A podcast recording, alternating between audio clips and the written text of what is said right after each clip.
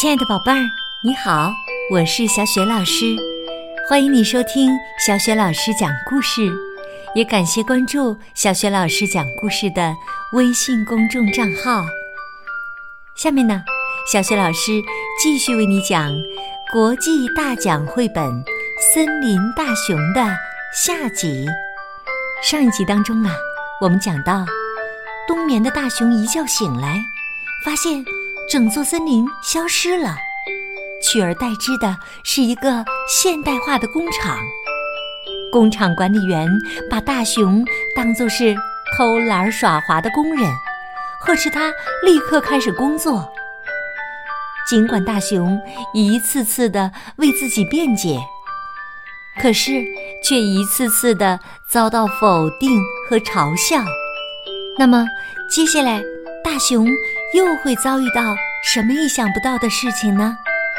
接下来，小学老师就继续为你讲这个故事《森林大熊》下集。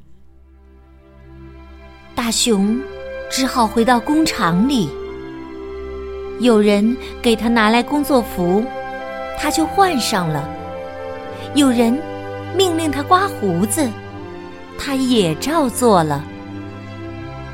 大熊像其他工人一样去打卡上班。有人给他在机器前指了个位置，他就站了过去。管理员向大熊交代他该做的事情，尽管一句话也没听懂，大熊还是一个劲儿的点头。他茫然的站在巨大的操作台前，而其他工人看上去似乎都很清楚该做什么。大熊偷偷的扫视了一下四周，想看看其他人怎么操作那些按钮。这时，工厂管理员又过来巡查了。熊不知所措的按下了面前的一个按钮，却什么动静都没有。管理员冲着大熊嚷起来：“喂，说你呢，你到底想不想干活啊？”大熊又用力的按了一下那个按钮，机器既没有轰鸣，也没有爆炸，只有一盏红灯亮了又灭了。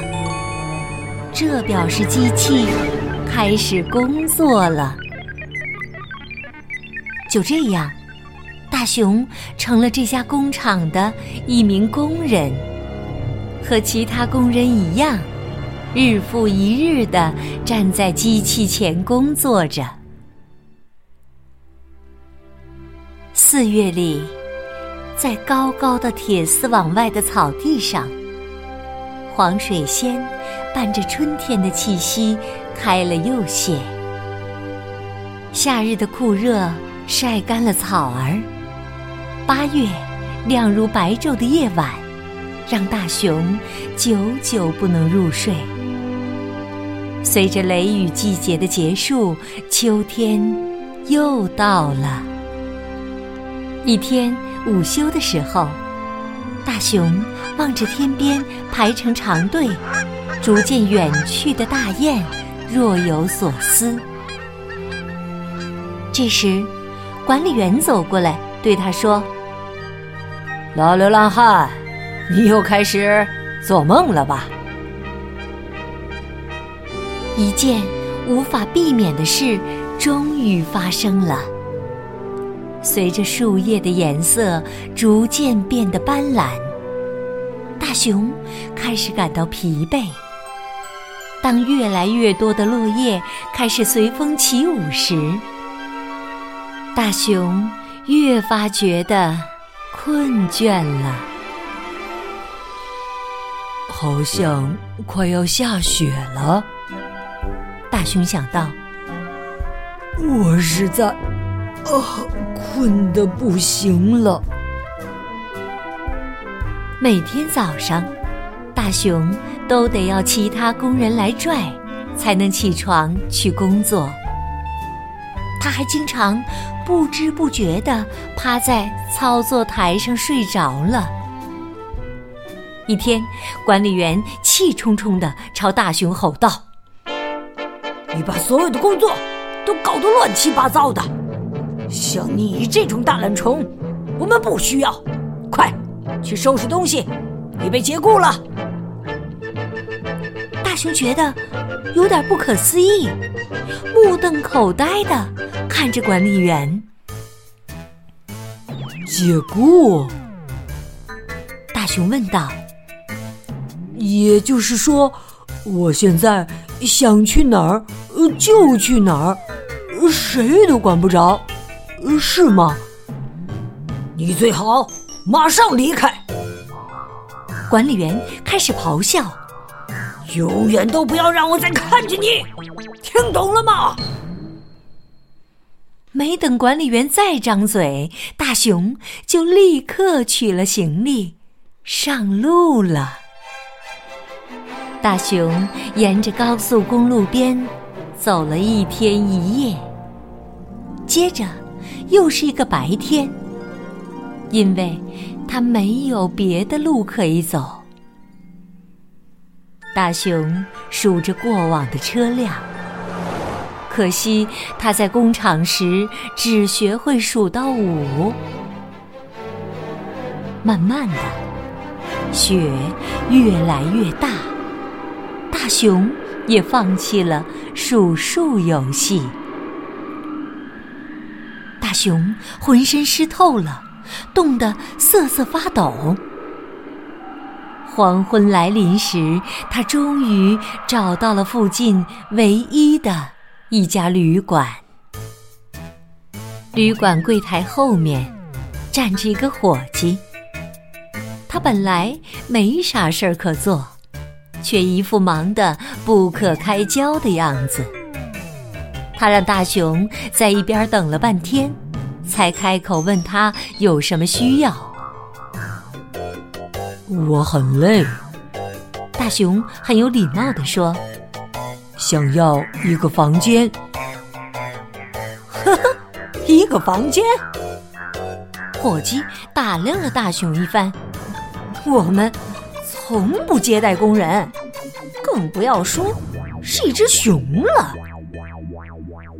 您说什么？大熊不敢相信自己的耳朵。我说，我们从不接待工人，更别说是一只熊。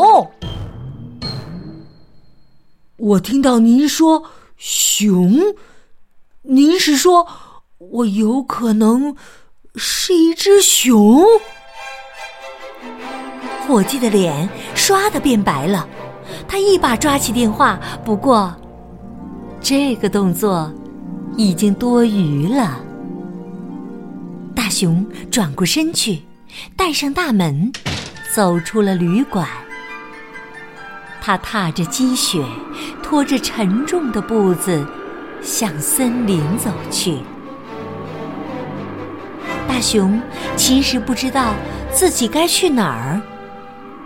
他走啊走啊，一直来到一个洞穴前。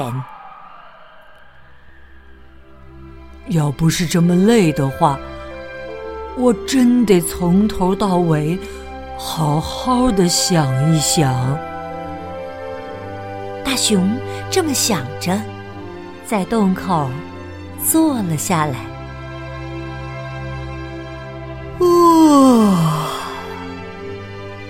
大熊忍不住的打着哈欠。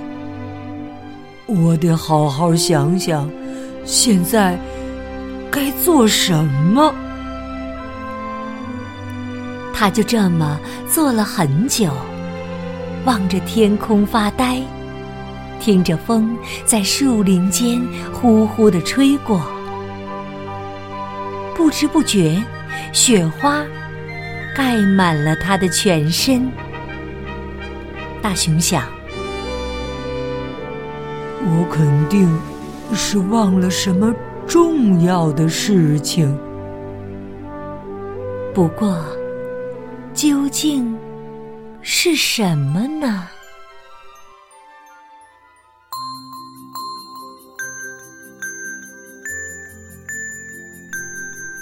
亲爱的宝贝儿刚刚你听到的是小雪老师为你讲的国际大奖绘本名字叫森林大熊》。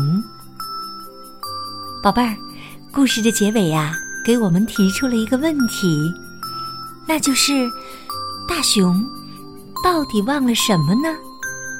宝贝儿，如果你知道这个问题的答案，欢迎你通过微信告诉小雪老师和其他的小伙伴儿。小雪老师的微信公众号是“小雪老师讲故事”。关注微信公众号，还可以获得小学老师的个人微信号，和我成为好朋友，直接互动。小学老师呢，也会邀请你进我们的阅读分享群，参与精彩的活动。好了，小学老师和你微信上见。